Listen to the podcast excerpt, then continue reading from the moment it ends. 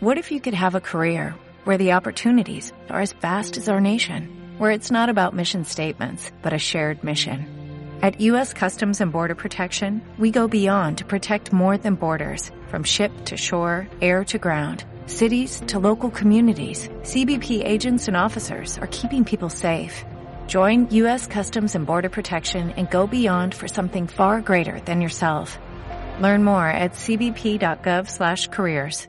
Bueno, bienvenidos a un nuevo episodio del podcast de Chill con el El día de hoy estoy con un artista eh, de mi ciudad al cual admiro mucho y ya llevo un rato escuchándolo. El día de hoy estoy con Desky, güey. ¿Cómo estás, Desky? ¿Qué onda, carnal? Bien. Muchas gracias por tus palabras. Qué bueno saber y escuchar eso de ti. Me acuerdo todavía cuando empezamos a trabajar hace muchos años. Sí, todavía recuerdo de, del álbum de Someday Not Today de él pues, en algunos videos y así y no sé realmente me gusta mucho tu música la música también previa a esa y tal vez la poca música que has sacado en estos tiempos.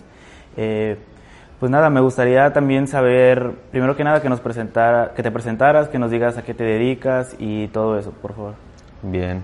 Pues sí retomando lo que dices güey pues sí que chido que que hace tiempo trabajamos en esos proyectos que uh, fueron de hace cuatro años yo creo güey cuatro años que por ahí por la banda que nos está viendo, él fue quien hizo los video lyrics de los temas de ese álbum Someday Not Today, que fue un tema, un álbum que salió en el 2015, que fue home studio por así decirlo. Pero bueno, eh, me presento, mi nombre es Ronaldo Villalba, me dicen Desky, güey. Eh, empecé en la música ya hace un tiempo, actualmente me dedico al mundo artístico también, pero solamente que enfocado en el tatuaje. Actualmente soy manager de dos tatuadores en Guadalajara y dirijo ventas en un estudio de tatuajes. Actualmente eso me dedico y en mis tiempos libres sigo haciendo música. Eh, bueno, hablando un poco ya sobre tu proyecto musical, me gustaría, primero que nada, que nos comentaras acerca de tus primeros acercamientos con la música o con el arte en general.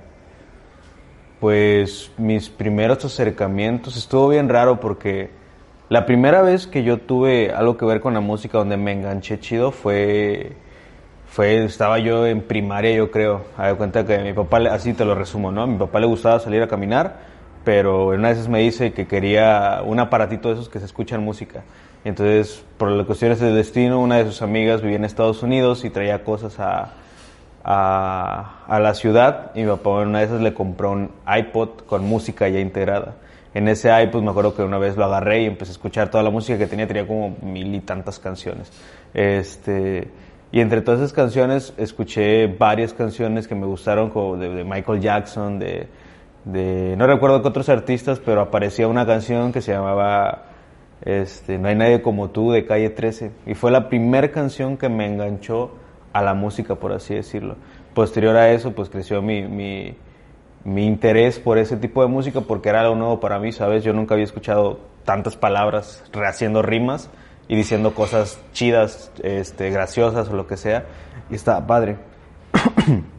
este, después de ahí recuerdo que otro acercamiento fuerte fue con, fue con un amigo que era mayor que yo que se dedicaba a hacer música rock, pero ocupaba a alguien que le hiciera como baterías en la, en la computadora y ahí empecé a hacer como sonidos yo y entonces decía, wow, o sea, esto me llama la atención. Y por ahí se fue creciendo, fue creciendo el fue creciendo el, interés por ese rollo hasta que ya en secundaria fue que, que ya por primera vez empecé a escuchar canciones bien de, rap, por así decirlo.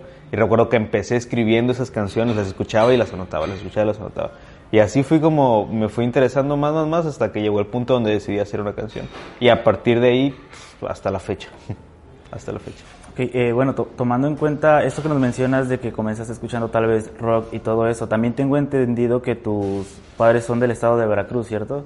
Sí, toda mi familia es de Veracruz. Yo nací y crecí aquí en Valles, pero toda mi familia es allá. O sea, prácticamente soy el único de mi familia que nació aquí en Valles, porque incluso mi hermana, que es mayor que yo, nació allá todavía.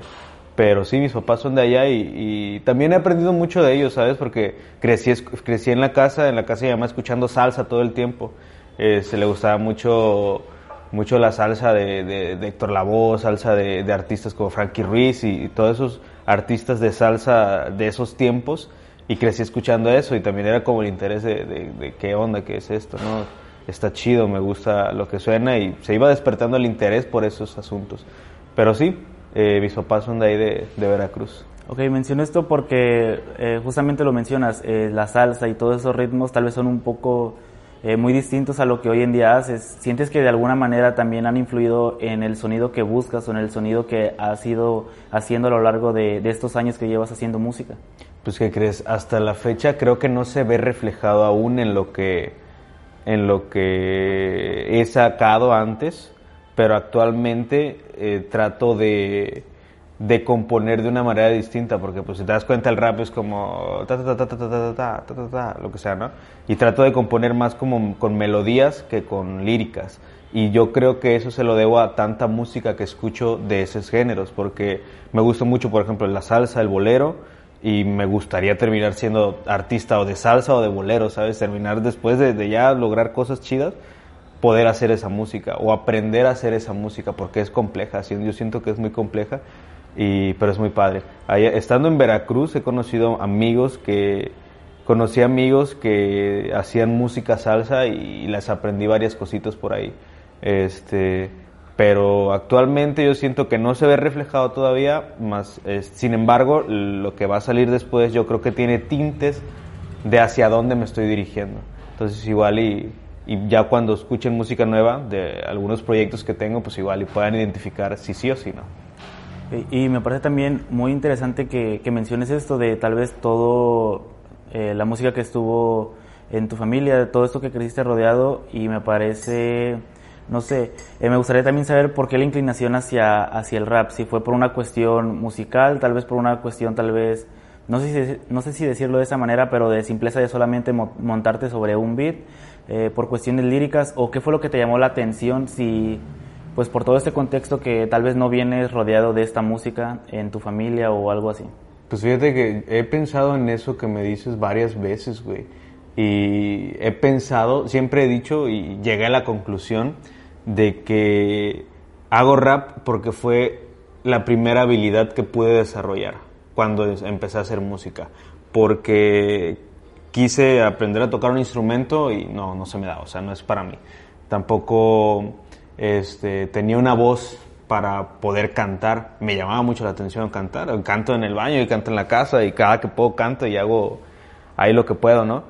Pero siento que hice, hice rap y me incliné por el rap por, por eso, porque fue lo, la primera habilidad que pude desarrollar. Fue como lo no digo que sea malo o que sea simple, solo siento que es menos complicado, tal vez, que aprender a componer de otra manera. O fue como crecí, lo que crecí escuchando y por reflejo yo creo que aprendí a cómo componer de esa manera este, y por ahí desarrollé el rap. Después, ya cuando entré al mundo del rap, ya fue como, ok, está esto, está aquello, está el otro, y me empezó a llamar la atención la escena, la, la cultura del hip hop y todo eso. A la fecha no me identifico tanto con la cultura hip hop, sin embargo hay cosas que me gustan mucho de ella, pero siento que el rap fue la música que pude hacer y que continué haciendo, vi que me gustaba lo que hacía, me gustaba cómo sonaba, y entonces seguí haciéndola. Pero me llamaba mucho la atención y me llama mucho la atención otros géneros. Te digo, mi, mi, intención es terminar haciendo otros géneros más adelante, pero pues el rap fue lo primero que se dio y siento que lo hago bien y pues por ahí me fui y, y quise desarrollar esa habilidad a su máximo potencial. No digo que lo esté, pero esa es la intención también. Entonces, en conclusión es eso, yo creo que que fue la primera habilidad que pude desarrollar, me gustó como lo hice y me casé con ella, por así decirlo, temporalmente. Pero la idea es moverme a otros géneros más adelante. Ahorita me gustaría también tocar esa parte de, de, la escena y todo eso, pero me gustaría también regresarme un poco y continuar pues paso a paso en todo esto, el descubrimiento musical que tuviste, el descubrimiento hacia esa pasión de hacer música. Y no sé si, bueno, como mencionaste que desde la secundaria haces música, entonces es una edad tal vez muy temprana. Y me gustaría saber qué fue lo que te motivó en un principio.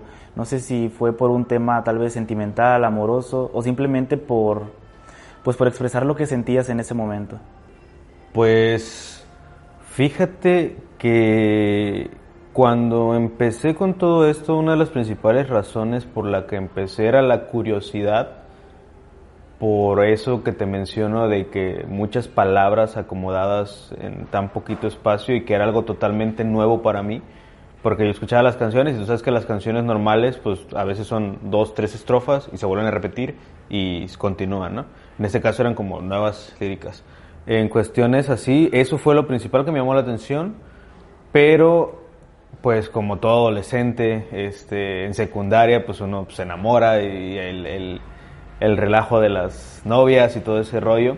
Entonces sí, sí, sí empecé como por esos trips, ¿sabes? Como por, por empezar a escribir cosas que sentía, no específicamente para alguien, pero sí como esos sentimientos que tenía de adolescente, de, de cuando te sientes acá, de que el mundo se acaba, de, de, que no me, no me aceptan, de que no soy yo, de, cosas así, ¿no? Entonces empecé escribiendo eso, recuerdo que empecé escribiendo rap conciencia, este, después hice rap romántico, eh, y ya después de ahí empecé a abordar temáticas más como liberales, por así decirlo pero sí empecé escribiendo por emociones, o sea, por sentimientos, por, por expresar mi dolo, por así decirlo, pero también por expresarle a alguien más. Recuerdo que una de mis parejas, este, mi primera pareja, güey, mi primera pareja, me acuerdo que le escribí una canción, se la mostré y se la bueno, y entonces fue como, como al ver todas esas cosas, güey, entonces dije, ah, está chido que, que, que logres causar algo así con, con canciones que en ese tiempo eran súper básicas, güey, pero estaba padre, estaba chido. Y por ahí empezó todo eso, dedicándole el amor a una chica, escribiendo sobre mis pesares de la adolescencia. Este, básicamente eso fue. Pero el amor por la música comenzó aleatoriamente por la curiosidad que me generaba y al final pues ya como una forma de expresión. Estuvo estuvo raro, pero creo que es como el orden natural de cuando encuentras una cosa nueva y te gusta. Eh, bueno, ahorita que mencionas sobre tus inicios, creo que por lo general uno cuando comienza a hacer un proyecto o algo por el estilo tiene referencias de, de cosas que ve o que escucha alrededor. En tu caso, ¿qué fue lo que te influenció a hacer esas primeras canciones? Tal vez eh, líricamente o, tal vez en tus palabras, en las palabras que usaste a la hora de hacer las canciones. Y, y qué tanto ha ido evolucionando esa, esas inspiraciones que tomas tal vez de, otros artistas, eh, inspiraciones visuales y todo eso. Sí, sí, sí. Pues mira, cuando recién empecé, las principales influencias cuando empecé pues, fue Calle 13, con esa canción que, escuché y me, llamó mucho la atención. Este, también, o sea, era inevitable no escuchar Cártel de Santa porque era lo único conocido en, en, en, en, la ciudad, en el país, por así decirlo, en esos tiempos. Era como el único grupo de rap que estaba sonando. Pero también tuve un amigo que escuchaba mucho rap en español, rap español de, de, España, pues. Este, y recuerdo que me llamó mucho la atención cómo cantaban esos artistas, en específico este, KCO, que es uno de los güeyes más top a nivel mundial actualmente, que siempre ha sido un capo el güey. mucho respeto por ese cabrón. Este, la neta, KCO fue mucho de, de, mi inspiración para componer conciencia. Te que empecé componiendo conciencia y cosas románticas, pero para componer conciencia fue KCO y fue también en cierto momento Nach, por así decirlo. También llegué a escuchar Porta y llegué a escuchar Santa Flow y llegué a escuchar Shino Flow. Cuando escuché Shino Flow, pues sí conoces a Shino Flow, supongo, Carlos Sadness, que, que, que, en eso, fíjate, eso fue una principal inspiración, porque cuando conocí a Shino Flow, yo decía, wow, este vato hace las cosas bien diferentes a comparación de, de estos artistas que están acá y de los que tengo en México. Entonces fue como, wow, le perdí la pista y años después veo que ya es un artista totalmente diferente de indie y de pop rock, no sé. Y digo, wow, qué, qué, qué, transformación tan grande, pero desde el inicio se le veía que, que tiraba hacia algo diferente. Entonces, recuerdo que, que Shino Flow, eh, Carlos Sadness fue una de mis inspiraciones bastante fuertes porque yo veía lo que hacía y era diferente a lo que escuchaba de los demás eh, KCO por su forma lirical de decir las cosas y, y, y esa, ese rap tan, tan culto que, que, que hace el güey. Este, y eso fue el inicio, eso fue el inicio. También, tío, Calle 13, que fue por lo que conocí la música. Pero ya cuando empecé a evolucionar y a hacer música y empezar a salir y a tocar y a conocer gente, bla, bla, bla, empecé a encontrar inspiración en otros grupos, por ejemplo, en el 2015, que fue cuando salió el álbum de Someday Not Today, este, una de las principales influencias para ese álbum, que incluso no sé si se llega a notar en, en, en, el álbum, pero fue 21 Pilots. Fue Tony One Pilots y, y, en ese tiempo los conocí por una amiga que me, los, que me enseñó su música así súper random porque yo no, yo no los conocía, me enseñó su música y yo dije, wow, me quedé atrapado desde la primera canción que escuché y, encontré esa combinación entre eh, rock, eh, alternativo, rap y más cosas que tienen fusionados ellos y dije, wow, o sea, de ahí más se despertó mi interés por, por moverme hacia otros rumbos. Este, y ese álbum básicamente fue inspirado en, en, ese álbum de, en ese, en ese proyecto de Tony Van Pilots que acaba de conocer, desde las, desde los colores que utilicé en el álbum hasta letras que cantaba, que pues, eran aterrizadas a mi forma de expresar, pero que cuando yo lo hacía, pues era como, esta canción me inspira a hacer algo así y cosas así. Eh, también ellos me inspiraron mucho y me ayudaron mucho para, para la, el desarrollo de mi performance en escenario. Yo lo veía a ellos con, con su performance de escenario este, y la verdad me gustaba bastante eh, lo, que, lo que hacían. Y una de las principales influencias también en una etapa más avanzada que ya era cuando tenía, como el 2015, güey, que fue cuando hice Someday Not Today, la verdad que el, el conocer a 21 Pilots, eh, su música fue como un boom porque mezclaban mezclaban rock, mezclaban rap, este alternativo y sonidos electrónicos y dije, wow, o sea, la neta lo que están haciendo no lo he escuchado en otros lados. Entonces para mí fue como un quiero dirigirme hacia ese punto, quiero lograr hacer cosas así y empezar a experimentar este con, con mis letras principalmente porque pues, soy compositor solamente, no, no soy músico. Bueno, sí soy músico, pero no sé tocar un instrumento, pues. Pero lo, lo pude aterrizar al cambio en mis letras, al mensaje, al concepto incluso de, de artista y me logró, me, me, ayudó mucho a lograr esa, esa intención, el poder conceptualizar mi proyecto de, de cierta manera. Conforme fueron avanzando el tiempo, después de One Pilots, recuerdo que que hubo otro artista que también estaba haciendo cosas diferentes. Este, mis amigos me dicen que, que alternativo es shit por las cosas que escucho. Pero, por ejemplo, después de todo eso, estando todavía en el rap, recuerdo que escuché el proyecto de Launchot, que es un proyecto mexicano, y también es, es punk rock haciendo rap, por así decirlo, mezclado. Entonces, todos esos artistas que he estado conociendo, que son artistas que hacen música diferente al género al que los encasillan, es lo que me llama la atención y son muchos de las referencias, inspiraciones que he tenido para poder desarrollar mi música actualmente. Después de eso entra, este, yo soy mucho de escuchar música en español y más si son artistas mexicanos. Entonces puedo nombrar a ciertos artistas que, que, tal vez los conozcan, por así decirlo. Después conocí a Daniel Me Estás Matando, que dije, wow, su música me gusta mucho. Este, ya conocí a Héctor Lavoe de años y Héctor Lavoe pues hasta me lo tatué, imagínate. Este, y escuchaba la música de Héctor Lavoe donde hace boleros y donde hace salsa como orquestal y es una salsa muy suave que digo, ala, estaría bien chido que pudiera hacer eso y cantar sobre eso, pero también rapear sobre eso. Y a la fecha, en lo próximo que estoy trabajando, vienen cosas por esos rumbos, por así decirlo. Pero sí, te digo, en, general, en conclusión, una de las principales influencias fue KCO, 21 Pilots, de cierta manera Longshot, porque fue cuando me empecé a abrir un poquito más cosas, este, Héctor Lavoe sin duda, y muchos salseros, o sea, muchos salseros son la inspiración de mucho de lo que hago, porque también tienen un personaje esos artistas, güey. Y, y ves ese personaje y digo, wow, la neta sí, sí puedes aprender muchas cosas de por ahí. Eh, por ejemplo, Héctor era un, pinche gangsta casi casi que cantaba salsa y pues, cabrón.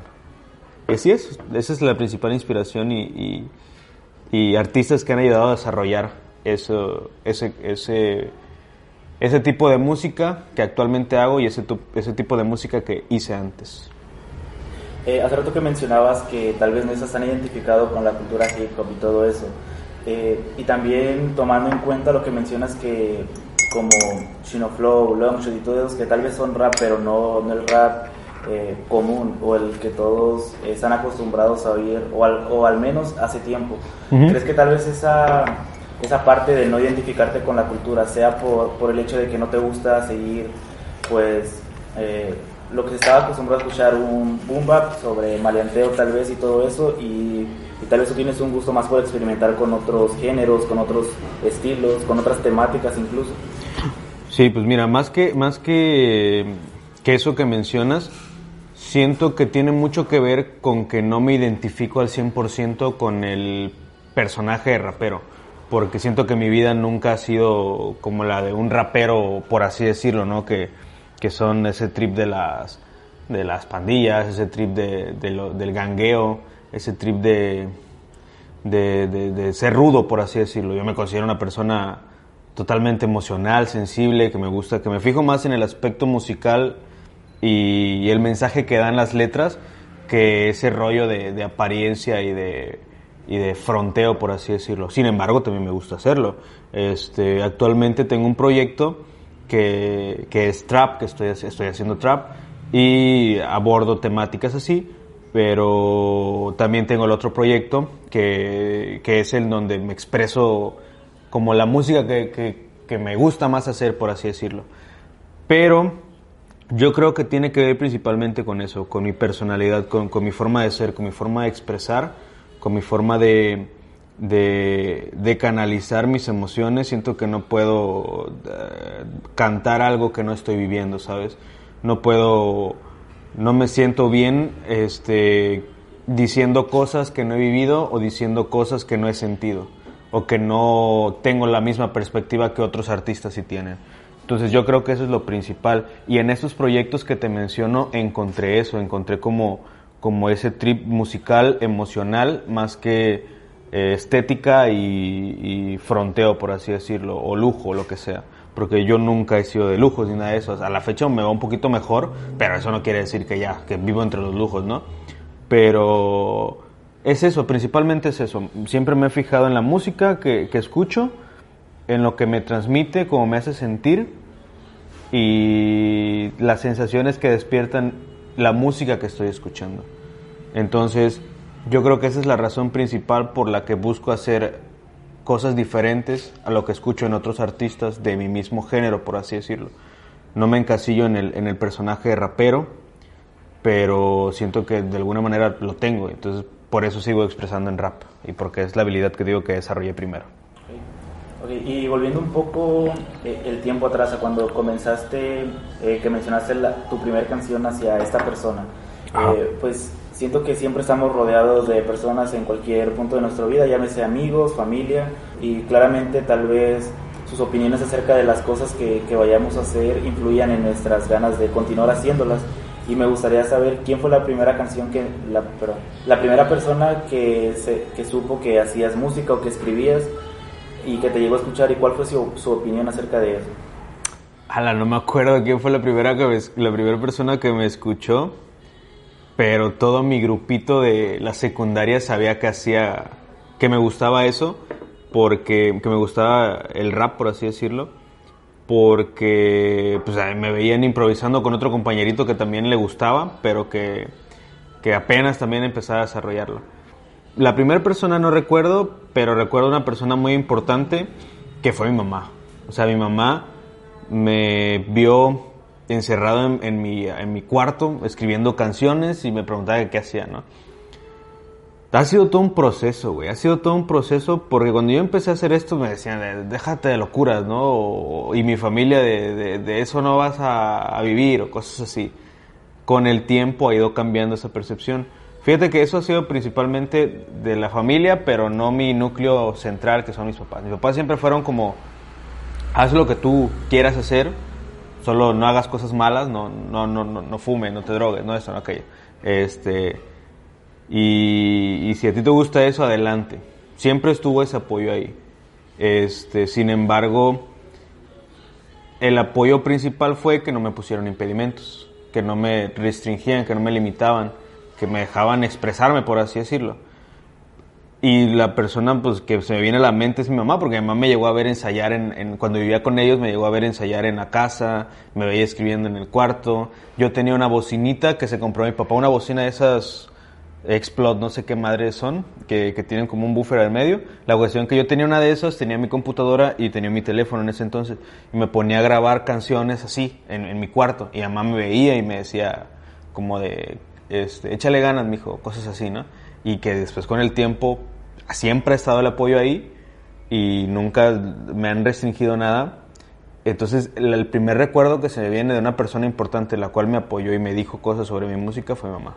Que de cierta manera, pues ella no sabía ni qué estaba haciendo, pero me decía, échale ganas. Y para mí ese échale ganas o, o sigue haciendo lo que haces, pues no manches. O sea, para mí eso fue un, un impulso cabrón. Y entonces yo cada que salía o cada que hacía música, pues me, me- pensaba mucho en eso. Y en que pues, igual y hago cosas chidas más y luego te las enseño y ya me dices, échale ganas y sigo haciéndolas, por así decirlo. Podría decirse que desde siempre estuvo el apoyo ahí. Bueno, tal vez, no sé si como tal apoyo, pero nunca hubo limitaciones acerca de, de Exacto. tus- de Así tus fue. proyectos. Exacto, así fue. Por parte de mis papás, que, que pues la neta, cuando un chavo que vive con sus papás quiere ser artista, una de las principales cosas que siempre te van a decir, y eso es para todos los chavos que estén empezando a hacer música, siempre te van a decir, es bien difícil lo que quieres hacer, o no vas a encontrar la fama, o no vas a poder vivir de eso, pero pues la neta, si ustedes les late y los quieren hacer, pues háganlo. A fin de cuentas, lo único que van a lograr es estar más cerca del punto al que quieren llegar. Este, y siento que eso de cierta manera les logra dar una satisfacción. Pero si tienen a una familia que no los limita, siento que es más fácil para uno digerir todo eso y aprender cosas nuevas y ponerlas en práctica. Por ese lado sí, mi familia, de cierta manera el apoyo moral ahí estaba y no había restricciones ni nada de eso, pero era como hasta ahí. Y hasta la fecha sí sigue siendo. Ellos están ahí conmigo sin limitarme, sin decirme algo, nada de eso. Actualmente pues ya no vivo con ellos, pero siempre estuvo eso y siempre fue muy importante para mí eso, el no tener restricciones, el no tener limitaciones. Porque cuando yo empecé con esto, güey, los primeros viajes que tuve fueron sin permiso. O sea, yo me iba y recuerdo la primera vez que fui a Ciudad de México, me fui, me, me fui de Ray en un autobús de, de aquí de la ciudad que fue allá a dejar unos manifestantes y yo iba porque yo quería conocer la Ciudad de México y porque íbamos a, una competencia de rap y se fueron otros amigos. Y me acuerdo que yo le dije papá, papá, estoy en Ciudad de México, me vine. Mi papá así, ¿y eso? ¿Y, y, cómo fue, no? Y mamá también así de, ¿y por qué no me dijiste? Y yo le digo, pues porque si les decía, no les iba a parecer, se iban a preocupar, y pues mejor me vine. Y ya, ya estando allá me dice papá, ah, pues yo me acuerdo que, que cuando vivía allá, comía en tal lado, deberías ir a comer allá. Y entonces eso, esas cosas de que no se pusieran intensos, para mí era bien importante porque decía, no me están limitando, ya estoy acá, no me están como diciendo, vente para acá o te voy a ir a buscar o cosas así que otros papás tal vez lo hubieran hecho. Que de cierta manera eso no quiere decir que no me quieran o que no sea importante, pero ellos sabían que estaba detrás de algo que yo quería lograr o que yo quería cumplir. Entonces, para mí eso contó mucho y siempre va, va a contar bastante. Ahorita que hablas todo eso de- del apoyo de tu familia y que realmente es muy importante, creo que también otra parte fundamental del hecho de que uno se motive o que tal vez un proye- proyecto crezca eh, es la, la escena que hay en la ciudad. En ese momento, ¿tú cómo veías la escena local? Por- pues aquí en la ciudad, porque sabemos que tal vez es una ciudad un poco pequeña, entonces tal vez no haya pues tanta gente que, que se dedique a- al mundo artístico. Cuando yo em- llegué aquí a la ciudad, porque te cuento, yo crecí en un lugar que se llama La Encada, es un rancho de que está por el Ingenio Plan de San Luis, aquí en, en Ciudad Valles, y no había nada ahí, o sea, sabes, yo me vine a vivir a la ciudad aquí a Valles cuando entré a la prepa, y ahí fue cuando recién, me acuerdo que recién entrando a la prepa, este, conocí a dos, tres raperos ahí en la prepa y, me hicieron ahí batallar y todo ese rollo, ¿no? Cosa que no me gustaba, nunca me gustó hacer freestyle. O sea, yo admiro y respeto mucho a la gente que hace freestyle y para mí es como, es como una rama de la misma parte de la música hip hop, pero que es como aparte de la música y la neta, nivel cabrón. Pero bueno, cuando, cuando llegué aquí, la escena que había era una escena que estaba muy dividida. Empecé a conocer a varios artistas por diferentes lados. Por ejemplo, conocí a, a un bro cuando grabé mi primer tema en un home studio aquí. Después de ese grabé en otro estudio, home studio de aquí con otro rapero. Entonces los fui conociendo como por separado, ya hasta que se empezaron a organizar eventos, este, principalmente eran eventos de freestyle. Yo nunca me sentí perteneciente a esa escena, nunca me gustó o nunca me vi como freestyler, pues. Y la escena aquí siempre fue freestyle. Había dos, tres artistas que se dedicaban de lleno a hacer música, a hacer canciones, pero también era como de vez en cuando, ¿sabes? Este, y la neta la escena siempre estuvo muy tranquila. Nunca, nunca hubo como una industria, nunca se generó una industria, nunca se generó un público, no se generó un consumo de esa música. Entonces, cuando yo llegué aquí, conocí a varios artistas separados de distintos crews, este, y después fue cuando los conocí juntos en eventos, pero para competir en batallas de freestyle o en batallas escritas. Realmente yo no conocía a un artista que diera shows eh, o que hiciera música y que fuera un personaje de música, por así decirlo. Hasta que me, seguí moviendo, empecé conociendo, o sea, muchos artistas hacían su música, pero no tenían como un plan para sacarla, no tenían eso. O sea, realmente escena había para el freestyle, que fue donde amigos que fue que empezaron a salir a competir y que lograron batallas, ganar batallas importantes. Me tocó acompañar a varios amigos a ir a competir a, a Ciudad de México, a competir con, con Estigma, con personas ya de renombre en el freestyle. Este, pero realmente escena para música, no. Escena para freestyle, sí. Yo nunca fui del freestyle, entonces a la primera que pude, empecé a salir a otras ciudades, empecé a tocar en distintos lugares, empecé a conocer artistas de música de diferentes lugares, y ahí fue donde empecé yo a nutrir mi, mi, mi conocimiento como artista, me, me empecé a expandir, pero aquí en la ciudad fue muy difícil, porque escena como tal de música no había, había escena de freestyle y yo no, yo no me sentía perteneciente a. Entonces, pues iba a los eventos y apoyaba y, lo disfrutaba, pero no era partícipe. Hasta que una vez me invitaron a tocar, les gustó lo que hice, me volvieron a invitar y así tal cual. Este, después de ahí solo estuve como tres años, lo de la prepa aquí en la ciudad. Después me fui a vivir a Veracruz y allá fue donde me empecé a mover, ya por así decirlo, en una escena de música como tal. Que, que estuvo interesante también eso, porque cuando me fui allá, llegué como rapero pero no me gustaba la escena de allá. Allá sí había como eventos y había shows y había batallas. Siempre, normalmente siempre es batallas y shows. Este, pero no me gustaba el rap que había en esa ciudad. No me gustaba el rap que había en Veracruz. No porque sea malo, sino porque no era de mis gustos. Este, y entonces me empecé a abrir. Conocí artistas de música de rock, de música este, que no fuera rap en pocas palabras. La cuestión que cuando conocí a esta gente allá en Veracruz, me empecé a adentrar a la escena rock de Veracruz. Y entonces ahí fue donde pude aterrizar más cosas, donde empecé a hacer música diferente y donde realmente pude sentirme parte de una escena, por así decirlo. Pero aquí en Valles no me pasó. Aquí en Valles la escena era freestyle, yo no era, yo no era freestyler, me tuve que mover, y allá fue donde me empecé a mover en una escena musical, porque había un poquito más que aquí. Tampoco es una escena tan grande la de Veracruz. Actualmente está muy chida porque hay varias artistas por allá, principalmente artistas. La, la escena de Veracruz la controlan las artistas. Este, había, hay varias artistas que, que, que se rifan mucho actualmente. Este, pero te digo, en Valles no encontré una escena solo de freestyle, en Veracruz sí encontré una escena más de música que de freestyle. Y creo que igual hasta la fecha sigue así, porque yo he visto que, que sí se organizan muchos eventos tal vez de freestyle y muchos de ellos también hacen música, pero no de lleno. Exacto. Y, y bueno, creo que como he escuchado lo que me, me, has platicado y todo eso, veo que desde siempre has tenido como que una meta clara el hecho de, de lograr pues muchas cosas con tu música y me gustaría saber cómo fue lidiar para ti eh, ese poco tiempo que estuviste rodeándote de esa gente que, que, tal vez no compartía tus mismos sueños y todo eso, ¿cómo fue para que no te afectara el hecho de decir, no, pues aquí no hay una escena, eh, mejor no lo intento, mejor me dedico a otra cosa?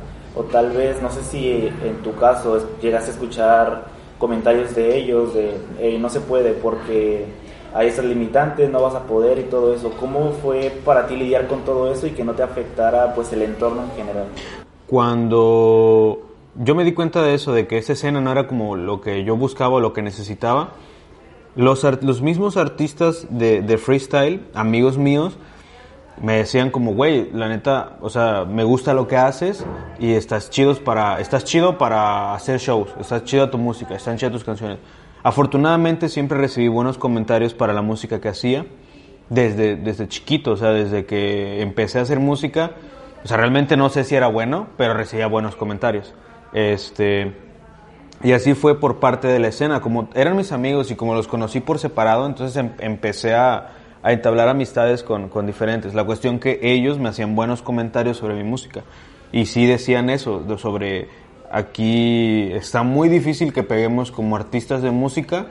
Y en ese tiempo, cuando pasó todo esto del freestyle, estaba en auge apenas, el, el freestyle estaba empezando su auge. Actualmente pues es algo mainstream, ¿no?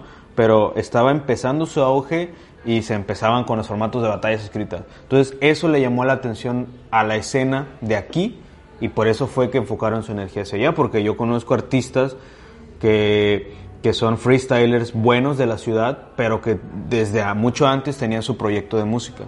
Y subían sus canciones a YouTube, pero nunca le dieron la importancia que se le necesita dar a la música para poder lograr cosas.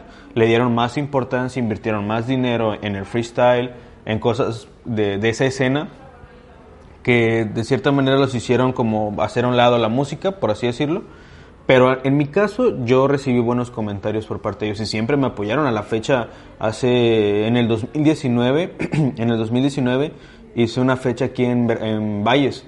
Este, hice cierre de gira de ese año porque venía, me aventé como tres años tocando cada mes, este, tocando una vez o dos veces por mes.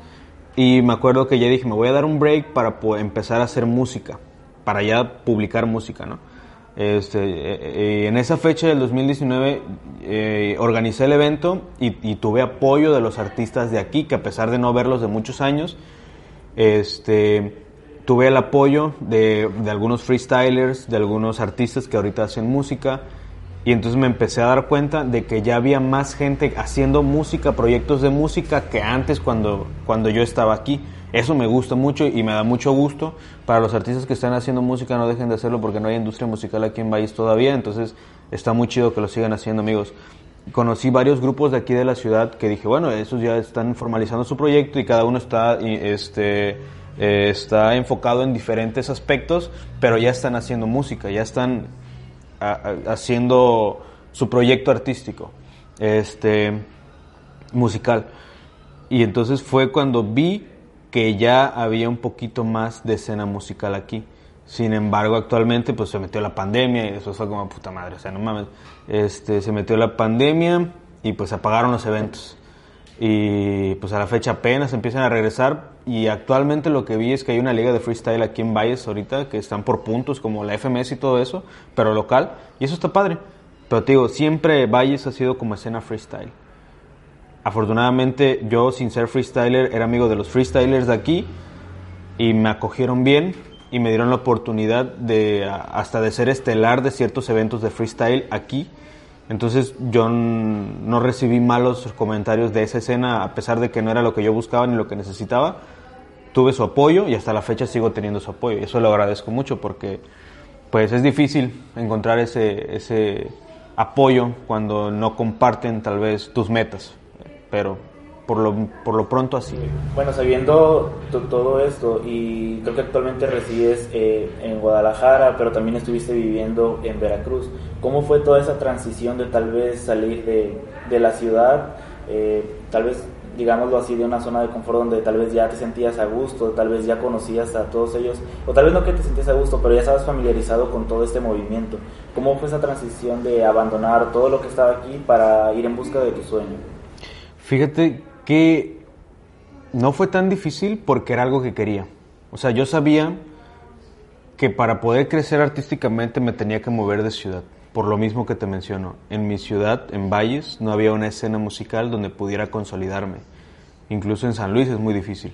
Este, entonces yo dije, bueno, el cambiarme a una ciudad más grande puede ayudarme a alcanzar más público.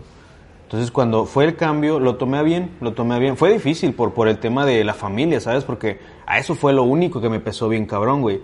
El, el hecho de dejar a mi mamá, eh, a mi papá en acá desde los 17 que me fui, este, e irme a vivir a otra ciudad nueva, con, con mi familia de allá, obviamente pues, no hay bronca con mi familia de allá, pero el dejar a mis papás acá fue lo que me pesó bastante, porque pues, yo estaba chamaco todavía, yo tenía 17 años, era un, era un chamaco que, que todavía quería estar viviendo con sus papás, pero el hecho de aferrarme al sueño, este, y el saber que me iba a beneficiar irme a, vivir a Veracruz, fue, fue no más, pero fue muy importante para mí para decidir hacer esto, porque a fin de cuentas estoy viendo por mi futuro y por lo que quiero.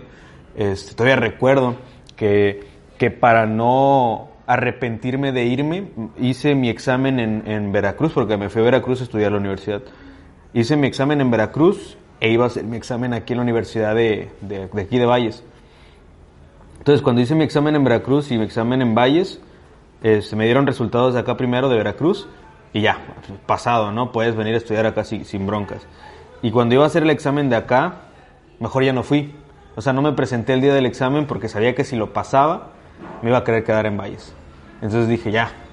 O sea, si no voy, ya no me quedo en Valles a estudiar, ya no me quedo en Valles a vivir y ya no tengo una razón o un pretexto para quedarme más tiempo en Valles. Entonces fue que decidirme a Veracruz. Y cuando llegué allá, sí fue pesado y no tanto, sí y no porque afortunadamente me fue bien. Llegué allá en agosto del 2017 y estuve viviendo con mi hermana. Cuando yo llegué, antes de llegar, yo ya estaba buscando este, en Facebook este, eventos de rap en tal lado, eventos de rap en tal lado, en Veracruz, ¿no? por así decirlo. Y empecé a buscar, a buscar, a buscar. Y yo ya sabía que llegar allá era empezar de cero, porque allá no me conocía nadie. Yo nunca había estado viviendo en Veracruz, nunca había vivido allá. Aquí ya me conocían pues mis amigos, ¿no? La gente que me conocía. Obviamente pues nunca se logró la fama aquí, pero ya me conocía gente, ya sabía quién era, por así decirlo, en, en los eventos. Cuando me voy allá, yo sabía que era empezar de cero otra vez. Empecé, llegué, antes de llegar ya había buscado eventos, eventos, eventos, eventos para poder tocar, para poder darme a conocer. Estuvo chido porque eh, llegué, toqué en un barcito donde me dieron espacio, volví a tocar en ese barcito, le gustó a la banda, me volvieron a invitar. Después de eso sale una competencia de shows y es donde empieza mi trayectoria en los eventos de shows, donde me empiezo a dedicar de lleno a los shows y gano un evento en el 2017 en Jalapa. Me gano el primer lugar de una competencia que se hizo en la ciudad y Jalapa es la capital de Veracruz. O sea, ni siquiera fue en Veracruz donde vivía, fue en Jalapa que está a unas horas. Este, y gano el, evento allá y más gente me conoce y me conocen otros artistas y me empiezan a invitar a tocar y de ahí me siguen invitando a tocar organizadores que empiezan a ver mi, proyecto, mi música. No, no, estaba sacando nada de música actualmente en esos momentos, este, pero estaba tocando y lo que veían que tocaba les gustaba. Entonces, a partir de ahí me empezaban a invitar a más eventos, a más eventos, a más eventos. Y desde el 2017 hasta el 2019, sí, 2019, perdón, este, empecé a tocar. O sea, cada mes tocaba una vez o dos veces al mes. Llega un punto donde, donde una persona aquí en Valles se interesa por mi música, por, por lo que yo estaba haciendo, porque me veían tocando, bla, bla, bla. Es como me mantuve vigente, güey. Me mantuve vigente, vigente tocando y moviéndome en shows. Y entonces, está bien curioso porque tuve que salirme de mi ciudad e irme a, a, a, otra ciudad a vivir y a tocar en otras ciudades para que me pagaran un show aquí en Valles. O sea, mi primer show pagado me lo pagaron aquí. O sea, la primera persona que me pagó por tocar fue una persona de aquí para tocar aquí en Valles. Entonces yo dije, pues qué chido, ¿no? Y qué triste a la vez que tengo que salir de mi ciudad para, para que me puedan pagar por lo que hacía ya de gratis antes, por así decirlo, para que puedan reconocer o puedan ver eh, el esfuerzo que uno hace, por así decirlo, ¿no? Este, nadie está obligado a hacerlo, pero está, está bonito sentirlo.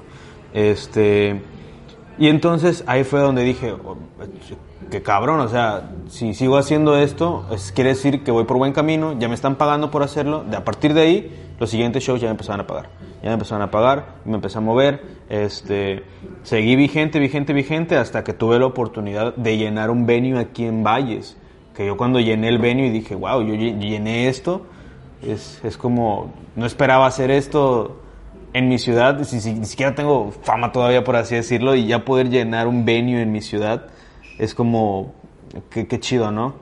Pero se lo agradezco a esa decisión de moverme, a esa decisión de irme a buscar el sueño a otra ciudad sabiendo que me iba a beneficiar y el seguir vigente a pesar de no sacar música, seguir con actividad artística llamando la atención de otras personas.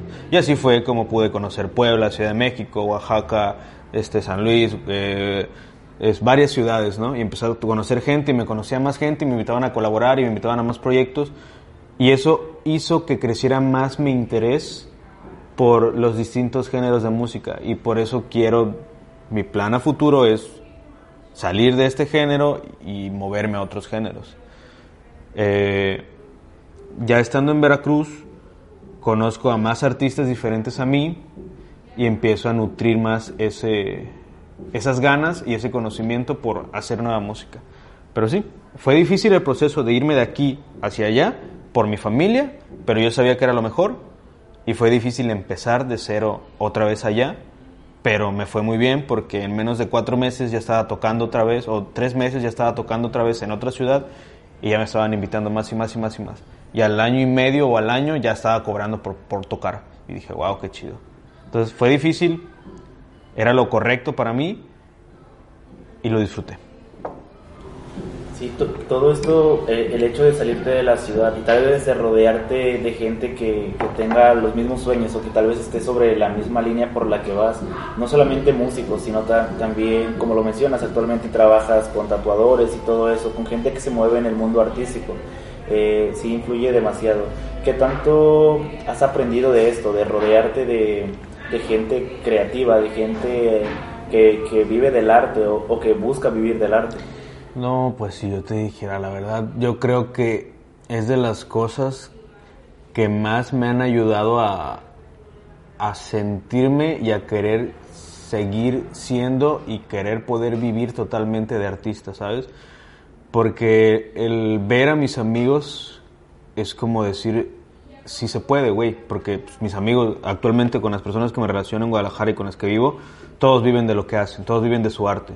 Este, los tatuadores, que son artistas visuales y artistas de tatuaje, obviamente, este, así como te cuento, se fueron a buscar su, su sueño, a donde se tuvieran que ir, este, y se aferraron, aprendieron, se nutrieron, se movieron, generaron, invirtieron. Y eso fue una historia que yo estoy llevando el proceso todavía, que todavía no me logro consolidar como quisiera, este, pero yo lo veo en mis amigos y digo, wow, o sea, es una inspiración porque si ellos pueden, quiere, se quiere decir que, que cualquiera puede, ¿no? Este, y les he aprendido muchas cosas, entre ellas el, el saber cómo moverte, el relacionarte, el crear contactos, el mostrarte ante el público, el venderte ante el público, que eso es muy importante, que muchos artistas son muy buenos, pero no se saben vender o no saben cómo mostrar eso o cómo, cómo expresarlo y que te puedan, te puedan comprar, ¿sabes? Porque cualquier artista que hace música o que hace lo que sea y lo hace para otras personas y cobra por ello, obviamente lo que quiere es tener éxito en eso. Este, en ese aspecto he aprendido mucho a hacer todo esto que te menciono. Para mí nutre más lo que ya había conocido antes por mis propios méritos, por así decirlo, termina de reforzarlo, termina de pulirlo y actualmente son cosas que estoy poniendo en práctica y que he estado me ha ayudado a seguir creciendo y a seguir desenvolviéndome en distintos escenarios, a hacer las cosas más profesionalmente y a poder verme, mostrarme, sentirme, percibirme como un artista el verlos a ellos, el verme a mí, es como me siento parte de ella, estoy dentro de la industria, solo falta destacar. Entonces, para mí es una inspiración muy grande, mucho aprendizaje, este, y básicamente eso, o sea, muy, muy inspirador la gente con la que te relacionas cuando te relacionas con la gente correcta.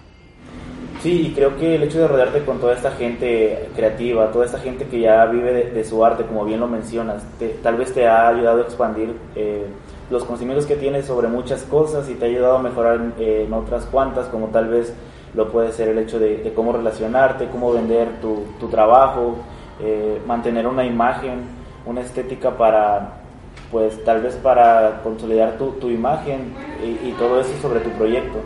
Eh, me gustaría también saber si, si, hay un consejo en especial que tú recuerdes y que te haya servido para, para mejorar en ciertos aspectos o simplemente que, que hayas valorado mucho, ya sea personal o laboralmente. Realmente no recuerdo algo en específico, pero hay muchas cosas importantes que me han mencionado, que es como el cuida tu imagen y cuida lo que quieres que la gente perciba de ti, porque así es como creas de cierta manera un personaje al que la gente sabe lo que va a encontrar y va a lograr identificarlo. Otra cosa es, haz dinero, ahorra e invierte. Eso es de las cosas principales con mis amigos. Es como, como tenemos metas, tenemos metas en común, pero tenemos actividades diferentes para lograr esas metas. Trabajamos en equipo y las pretendemos lograr y se han logrado algunas. Entonces, uno de los principales consejos que siempre me han dado, o las cosas más importantes que me han mencionado, son en cuestiones financieras, como aprende a gestionar tu dinero, invierte en lo que consideres y ahorra, para que puedas tener un sustento para poder pagar música, para poder pagar tus proyectos. Porque es bien difícil primero pegar en la música que generar dinero aparte y después pegar en la música uno de los principales consejos es por las ondas financieras, por las ondas de la imagen y hacer, hacer lo que te gusta, dedicar, enfocar tu tiempo en invertir para reforzar tus conocimientos que ya tienes. En este caso, lo de la música, lo de escribir, lo de componer, lo de interpretar. Enfoca tu tiempo y sé disciplinado. Son muchas cosas en las cuales hablamos y siempre llegamos a la conclusión de que la disciplina, la inversión, y el dedicar tiempo a lo que haces va a lograr darte frutos. Y el cuidarte como, como artista, cuidarte como persona, tanto físico como mental, como socialmente. Eso es muy importante para que un artista se pueda ver y lo puedan percibir como artista. Ahorita que, que mencionaste eso de que tal vez hay que crear un personaje alrededor del proyecto, eh, ¿crees que deba, deba ser así o crees que eh, la persona deba mostrarse tal cual como es? Y partiendo de eso, me gustaría también saber, Desky, qué tanto es un personaje, qué tanto se separa de, de Ronaldo como persona. Ok, mira, yo creo que hay personas que ya son un personaje. Y el éxito de un personaje, por así decirlo, se encuentra en la autenticidad. Entre más seas tú, más natural te vas a hacer siendo tú. Solamente es como cuidar esos aspectos de cómo quieres que te perciban, porque no es lo mismo ser tú y mostrarte tú tal cual ante los demás, sin filtros, sin pensarlo tal vez estratégicamente, sin pulirte ante las cámaras, sin pulirte ante el público, sin pulirte en cuestiones de lo que tú quieres transmitir como artista. Hay personas que nacen ya siendo una... Tú ves, tú no mames, este güey es un personaje, ¿no? Ese cabrón no ocupa nada de eso. Este, pero hay personas que crean y que les ayuda a canalizar lo que realmente quieren mostrar al público. No, no, no todos somos extrovertidos, no todos somos introvertidos. Entonces, muchas veces ayuda eso. Sin embargo, yo creo que no, que no hay una separación entre personaje y persona. Yo creo que el personaje se complementa de la persona, la persona llega a un punto donde sabe qué es lo que quiere expresar y en base a eso es donde empieza a definir su, su personaje ante los demás, en base a sus principios, a su personalidad, a su modo de pensar, su modo de vivir, lo refleja en un personaje donde se supone normalmente buscamos que lo que transmitimos sea bueno para los demás y que sea algo que pueda replicarse o aprenderse. Entonces a eso me refiero con, con el rollo del personaje. No tanto de que yo soy así, pero mi personaje será así y me voy a mostrar así ante los demás. ¿Por qué no? Eso ya sería mentirme a mí y no me vería, ¿sabes? En algún momento me cansaría de hacerlo y no me mostraría como tal.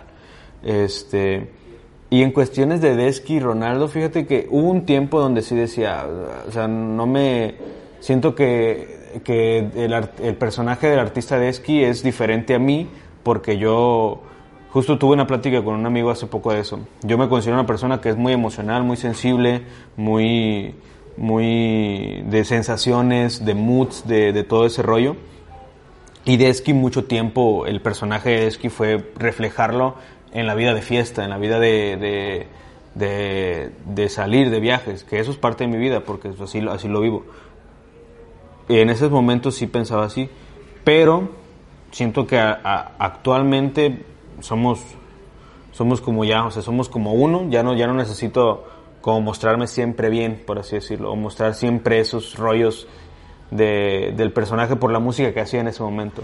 Ya ahorita ya hago la música que quiero hacer ahorita y estoy tratando de que yo como persona y como artista sea lo, mismo, sin embargo obviamente buscando transmitir cosas, transmitir, transmitir emociones, sensaciones, pensamientos. Entonces yo creo que ya no estoy desapegado de, de esta parte de esa parte artística de Desky. Siento que, que no necesito fingir un personaje porque ya mi vida tiene, tiene como esa como esa concesión entre los dos, como eso, esa fusión de que el mundo artístico ya es mi vida. Y antes mi Ronaldo era vida de universitario, vida normal, vida de, trabajar en la escuela, de, estudiar todo eso, de, chico de casa, actualmente ya no. Y Desky era el que salía, el que salía de viaje, el que salía a tocar y regresaba a mi casa y era yo. Actualmente no, porque ya vivo yo solo, eh, ya no estoy estudiando actualmente, este, vivo en el mundo artístico, entonces ya es como, ya me siento yo siendo yo todo el tiempo, haciendo música o haciendo mis cosas cotidianas. Y eso está padre, se siente muy bonito. Pero actualmente creo que no hay una diferencia entre Desky y Ronaldo. A fin de cuentas somos la misma persona. Y volviendo a retomar un poco eso que mencionaste sobre el personaje y tal vez la importancia de, de la imagen o cómo te muestras a, a, las personas como artista, creo que después del ámbito musical y todo eso, eh, el seudónimo o el nombre artístico es algo muy importante. Me gustaría saber cómo llegaste a elegir el que tienes ahorita también el, el anterior que, por el que tuviste, que tal vez de ahí se deriva el nombre actual, y el por qué elegir un seudónimo y no usar tal vez tu, tu, nombre, pues tu nombre real ahí.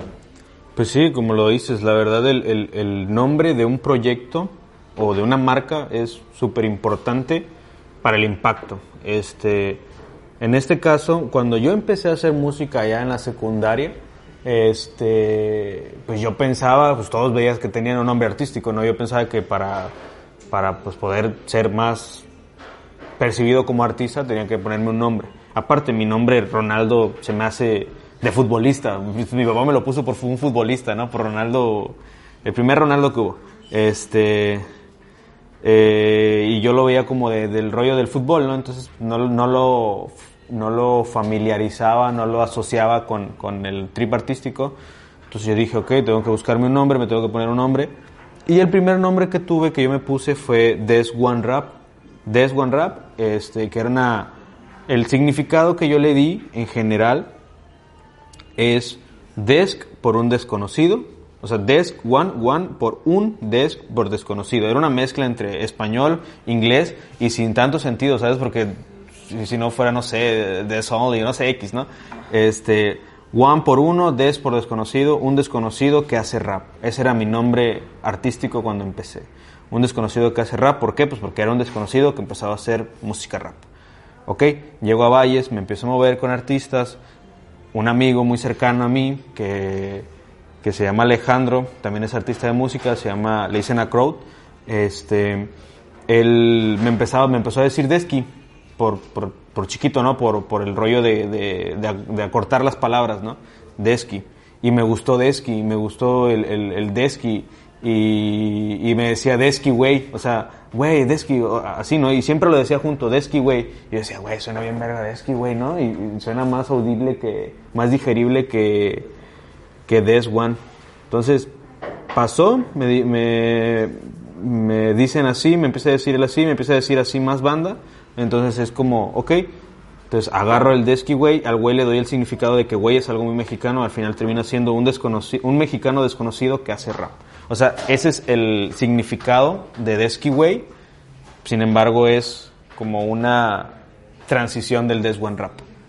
Que Des One Rap ya después lo escucho y digo, verga, suena bien naco. me gusta más Desky pero al final todos me conocen por Desky. Esa es la historia del nombre. Siento que sí tiene de cierta manera un impacto o que sí está padre porque pues a fin de cuentas me representa, ¿no? Un desconocido que hace música rap que es mexicano, o sea, pues, básico pero funcional. Y, aparte pues debe tener un gran significado para ti emocionalmente.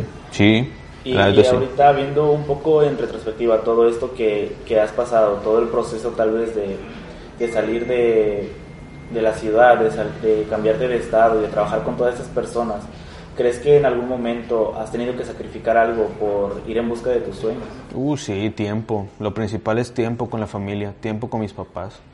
Siempre que, o sea, por ejemplo, hace unos días estuve con mi mamá el 10 de mayo, tenía seis años que no veía a mi mamá en 10 de mayo. Veo a mis papás una vez al año a veces, por tiempos, porque, porque yo trabajo y porque estoy en lo de la música y vivo en otra ciudad. Y es bien difícil y venir y ver a mis papás de un fin de semana y regresar allá porque los gastos y esto, aquello, el tiempo, ¿no? Entonces lo que yo más me, a veces me pregunto, el, si todo esto que estoy haciendo va a valer la pena a fin de cuenta, porque el tiempo pues nunca lo vas a recuperar y, y, y pues no somos eternos, ¿sabes? Entonces es lo que más me pesa, lo que más me da para abajo, que es el tiempo, lo que, lo que, los momentos que he dejado pasar con mi familia, por, por estar en busca de lo que quiero, ¿no? Por estar en busca de mi sueño. Eso es lo que más difícil siento que ha sido sacrificar. Pero siempre pienso en, espero tener éxito para poder eh, consentir a mis papás, consentir a la gente que me rodea, tener una buena calidad de vida y dejarle herencia a mis hijos, ¿no? O sea, yo pienso en todo eso y es como siento que lo equilibro un poco, pero después pienso en el tiempo y digo, güey, pues, no mames, dejé de ver a mis papás hace un chingo de tiempo. Y cada que los veo, los veo más grandes. Entonces es como, siempre que, me pasa, siempre que vengo y veo a mis papás, es como, trato de disfrutar el, el tiempo más que pueda con ellos. Entonces, el tiempo, el tiempo. El tiempo es el, lo más difícil de todo este proceso. El tiempo, la soledad, porque también eso es algo que, que no todos hablan y que muchos creen que, que, que por ser artista eh, puedes tener eh, parejas con quien tú quieras, ¿no? Pero no es bien difícil, porque a fin de cuentas, estás aquí, estás allá, estás en todos lados y al final no estás en ningún lado. En, eh, este, entablas muchas relaciones con muchas personas y conoces a muchas personas, no hablando solamente de lo, amoroso, ¿no? sino amistades. A mí me ha pasado, me fui de aquí de Valles y me pesó mucho el dejar a mis amistades. Me fui a Veracruz, me fui de Veracruz, regresé a Valles, me costó mucho dejar mis amistades en Veracruz. Me voy de aquí otra vez y empiezo a Guadalajara.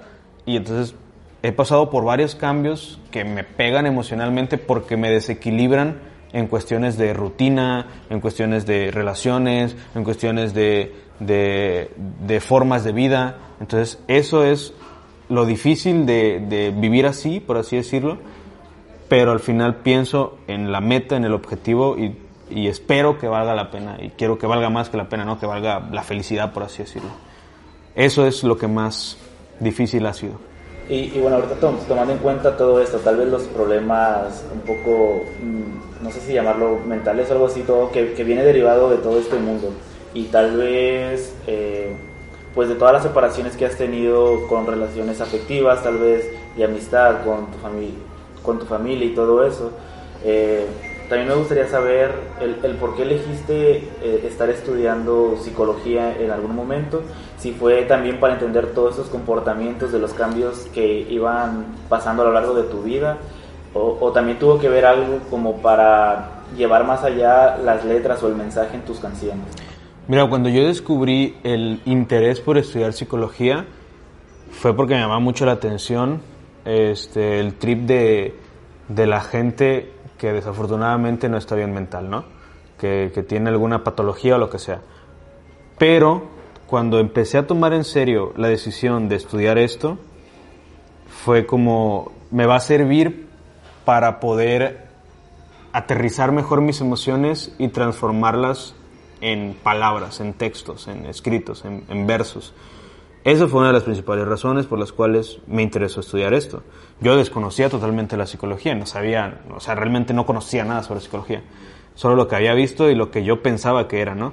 Este, nunca pensé, nunca lo vi como para tratar de, de, de ¿cómo decirlo?, de, de auto cuidarme para este, para cuidarme de este, de todos estos cambios, porque ni siquiera estaba consciente que iba a tener tantos cambios en mi vida.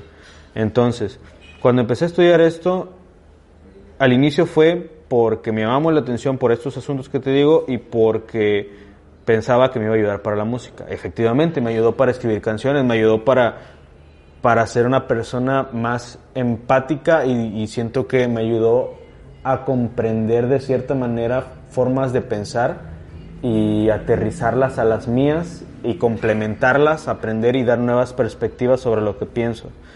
Eso siento que me ayudó mucho la carrera. Este, también me ha ayudado a, identificar conductas que no me gustan de mí, a, mejorar como persona, a mejorar como artista.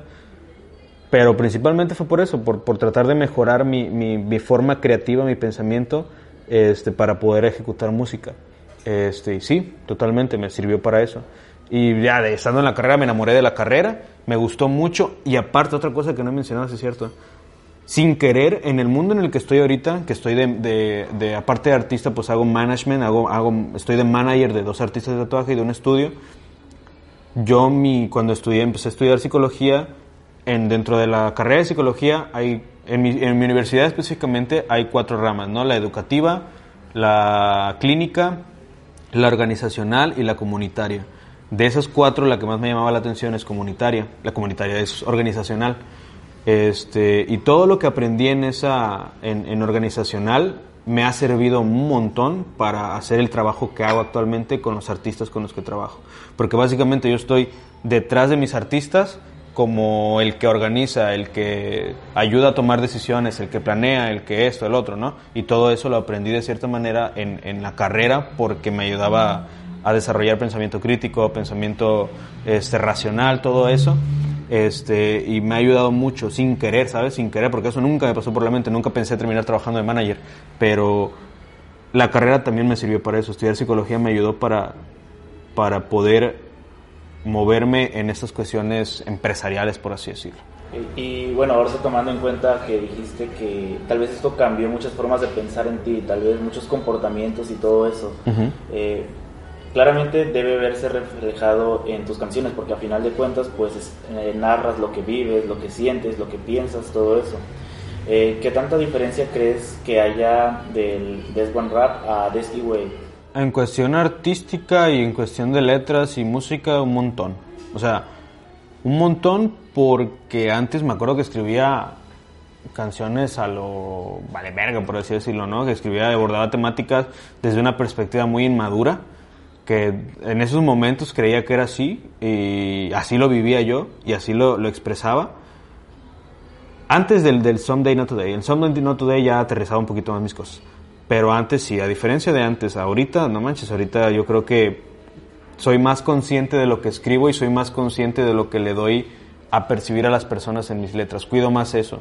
Sin embargo, no, no trato de, hacer lo que ellos quieren escuchar, por así decirlo. Trato de sacar lo que yo quiero decir, pero siendo consciente de qué es lo que estoy diciendo.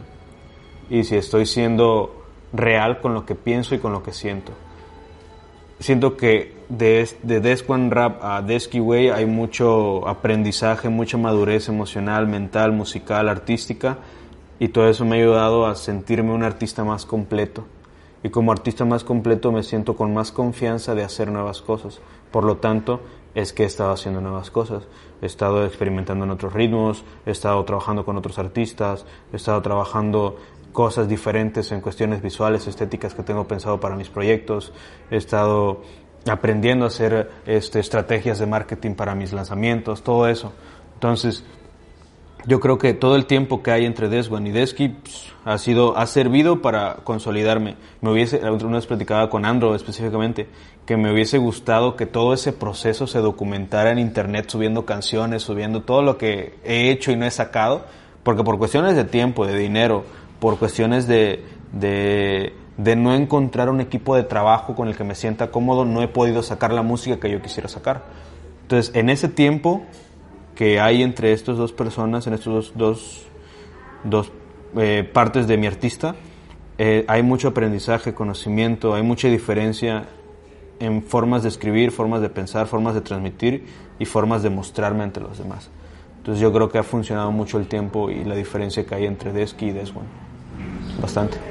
Justamente menciono esto porque hace como dos meses más o menos encontré una canción tuya justamente donde sí se ve mucho el el cambio que, que, has tenido en cuanto a líricas. Tal vez ahorita, como lo dices, eres un poco más consciente de lo que escribes y tal vez antes, eh, no tanto, tal vez escribías sobre eh, fiestas, sobre, eh, no sé, justamente precisamente esa canción creo que hablaba en ciertas cosas eh, sobre mujeres y, y, algo por el estilo. Entonces, tal vez crees que también haya influido mucho las personas que te rodean y también su pensamiento, porque al final de cuentas, vivimos en una sociedad a la que tenemos que adaptarnos. Entonces, no sé qué tanto haya influido para bien o para mal toda esta gente que te rodea. No, mucho, muchísimo. Las personas, por ejemplo, en la carrera que es psicología, wow, conoces cada persona, este, cada estrellita, dirían mis amigos, que te hacen ver y te hacen pensar y te hacen ser empático.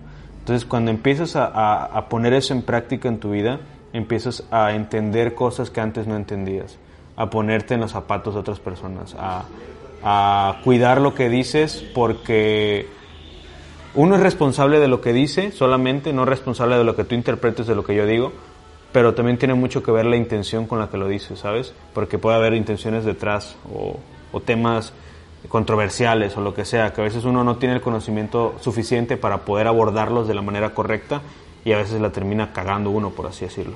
En ese aspecto yo siento que esa es la gran diferencia que hay entre lo que escribía antes y lo que escribo ahora, que soy más cuidadoso con lo que realmente este, quiero que la gente perciba, pero sin abandonar mis pensamientos y mi, mi opinión, mi, mi, perspectiva. Este, sí, la gente con la que me he relacionado principalmente en la carrera, en, en psicología me ayudó mucho, desde los profesores hasta mis compañeras y mis compañeros y en el mundo artístico. También conocer diferentes perspectivas de otros artistas es bastante bueno para uno como artista porque aprende de otras personas y aprende de sus errores, aprende de sus aciertos y generas un nuevo conocimiento, un nuevo aprendizaje.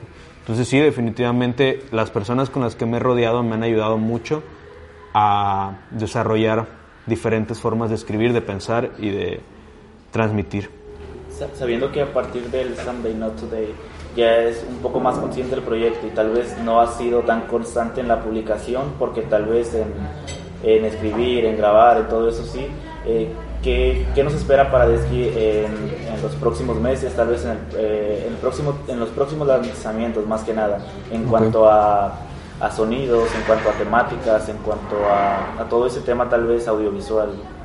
Pues mira, actualmente estoy trabajando en dos proyectos tengo un proyecto que es más urbano, tengo mi proyecto que es mi favorito, que, que el próximo, mi proyecto favorito se llama Munchies Waves. Munchies Waves es como la representación de mi mood diario, o sea, de mi forma de vida. Este es principalmente chill hop y tintes de indie y, rap. Este, y el urbano pues es más trap, R&B y dancehall, por así decirlo. Igual y hasta reggaetón tal vez. Pero tengo estas dos facetas que me gustan porque siento que son parte de mí, de mi vida. Las diferencio entre emociones y forma de vida. Y a la vez los junto y es mi vida, o sea, es una sola cosa. En cuestiones visuales, eh, voy a trabajar, trabajo aquí en Valles con un, un videógrafo que se llama Jesus, que fue la persona que hizo el videoclip de Suave que la verdad es un talento de aquí de la ciudad porque eh, ha sabido abordar todo lo que hemos planeado, desde cómo dirigimos el video, desde cómo aterrizamos todo lo que queremos presentar y es muy movido, es muy activo, la verdad, pues, el vato se rijo bien cabrón. Y en Guadalajara con Vlad Spinap, que es uno de los fotógrafos ahorita más movidos en la escena de, del rap mexicano, porque pues, ha trabajado con, con personas ya de renombre a nivel nacional. Este, y tiene una calidad de fotografía muy bonita, muy padre, que me gusta mucho para hacerlo con Munchies Waves y, y también para abordar otros, otros tipos de, de, de, música, por así decirlo, otro género. Entonces, en cuestiones estéticas, la idea es mostrar algo fresco, algo nuevo, diferente, pero que no pierda la esencia de todo lo que hemos hecho y he hecho antes. Bueno, y ya habiendo hablado pues un poco sobre, sobre ti, sobre tu trayectoria, tal vez todo este proceso de, de cambios que has tenido a lo largo de tu vida, eh, y nada más para cerrar me gustaría tocar dos puntos. Eh, me gustaría que me recomendaras eh, algunos artistas, ya sean de música, artistas gráficos, que, que, sean de tu agrado y que creas que la gente deba pues, reconocer su trabajo. Pues musicales, tengo muchos amigos que son muy talentosos y que me gusta mucho. Entre los principales está eh, el artista con el, con el que colaboré en, Suave, que es Dr. Cake, que él estuvo trabajando conmigo como, como producer de varios temas que sacamos. De hecho, vamos a sacar un tema este, a finales de año, estamos apenas escribiendo el guion del video. Pero si pueden, denle una oportunidad, escúchenlo y van a ver que es un, crack para lo que hace. Este, él es su propio productor, es, se hace sus beats, escribe, compone e interpreta. Dr. Cake, este, de Veracruz. Y también tengo otro amigo que es muy talentoso, que se llama Barrio Osorio, que es de los artistas hardcore rap, este, muy cabrón, que es una de las personas a las que más le aprendí en cuestiones de shows. Compartí gira con él en el 2018 y él aprendí bastantes cosas a él. Es muy talentoso también es, podrían darle la oportunidad de escucharlo. Y artistas gráficos, pues bueno, yo qué les voy a decir, les recomiendo a mis artistas con los que trabajo, que son Glenso y que son Williams. Williams es un artista de aquí de la ciudad, que es tatuador, y Glenso es un artista de Guadalajara que hace también tatuajes. Este, y como último, Yorkin. Yorkin es uno de mis, de mis amigos con los que actualmente eh, convivo más y también llevo parte de su management. Yo apoyo, Glenn es su manager de él y yo apoyo a Glenn con toda la cuestión de management y llevamos su management de él. Acabo de lanzar un video hace poco. Este, pero él también es una joya, es un artista bien cabrón que tiene mucho potencial y mucho futuro y es menor que yo. Yo digo, verga, o sea, de, todo se puede aprender y él es un crack para lo que hace. Entonces, yo les recomiendo a Dr. Cake, Jorkin, Williams, Glenso, y Barrio Osorio. Son cinco personas de las cuales he aprendido mucho y que son las que les puedo compartir. Y bueno, ya nada más como último, también me gustaría que nos recomendaras alguna serie, algún libro, alguna película o algún material audiovisual que sientas que te ha ayudado a lo largo de tu vida, no solo como artista, sino tal, vez también como crecimiento personal o, o algo por el estilo. Mira, yo la verdad soy mucho y es lo que yo les puedo recomendar porque es lo que a mí me ha servido este, no les voy a mentir, ¿no? De que lean este libro, vean esta serie, no. Yo les voy a decir lo que yo hago, que en este caso es, vean a los artistas que les gustan, sigan su trabajo y vean lo que ellos hacen. Me refiero a documentales, a videos detrás del videoclip musical, o sea, a todo lo que está en atrás, detrás del, del, del artista, todo lo que lleva, lleva el proceso de crear música, de crear videos, de crear escenarios, de crear eventos, todo eso. Todo eso me ha ayudado a mí a reforzar mi conocimiento como artista y a, poder yo hacer mi management, a poder llevar yo mi booking, todo eso. vean y aprendan sobre eso. Yo es lo que les recomiendo. Vean cualquier material audiovisual que les pueda dar ese conocimiento, ya sea videoclip, ya sea este behind the scenes, designs, este documentales que a veces ellos suben, lo que suben a cualquier parte, a cualquier plataforma que les pueda mostrar lo que hay detrás del artista. Yo podría recomendar eso. Y, y otra, perdón, y otra cosa, vean mucho, vean mucho, este, presentaciones en vivo. Yo he aprendido muchísimo para mis performances viendo presentaciones en vivo de artistas que admiro y te enseñan a cómo tener desenvolvimiento escénico, a qué hacer, a qué no hacer, en qué momento hacerlo, cómo dirigir tu show cómo llevar las emociones, todo eso. O sea, la neta, eso es lo que a mí me ha servido como artista. Ya todo lo demás lo, he aprendido leyendo cosas sobre psicología y sobre todo ese rollo. Pero principalmente yo puedo recomendar eso. Creo que es una buena forma de, terminar con el capítulo. Realmente he aprendido mucho acerca de todo lo que has mencionado, todo, por todo lo que has pasado. Y no sé si gustas agregar algo más antes de dar por terminado el episodio. Pues yo te agradezco a ti por la invitación. Qué gusto verte después de muchos años. Tenía muchos, muchos años que no te veía.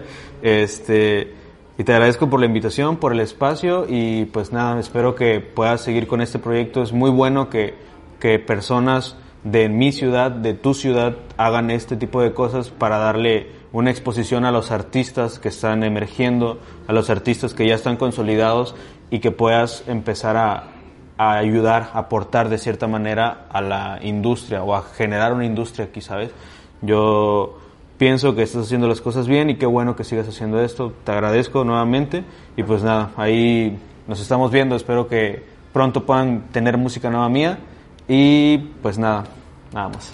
Ah, no, de verdad, muchas gracias a ti por aceptar la invitación y, y pues nada, creo que toda esa transición de, del tiempo que, de la última vez que te vi acá, eh, he estado tal vez pendiente de las pocas cosas que has sacado y todo eso y nada, es un honor tenerte aquí y espero en algún momento se llegue a repetir. Y pues nada, sin nada más que agregar, eh, muchas gracias a las personas que se quedaron viendo esto y nos vemos en un próximo episodio. Gracias amigos. Chido, bro. ¿No te encantaría tener 100 dólares extra en tu bolsillo? Haz que un experto bilingüe de TurboTax declare tus impuestos para el 31 de marzo y obtén 100 dólares de vuelta al instante. Porque no importa cuáles hayan sido tus logros del año pasado, TurboTax hace que cuenten. Obtén 100 dólares de vuelta y tus impuestos con 100% de precisión. Solo con Intuit TurboTax. Debes declarar para el 31 de marzo. Crédito solo aplicable al costo de la presentación federal con TurboTax Full Service. Oferta sujeta a cambios o cancelación en cualquier momento.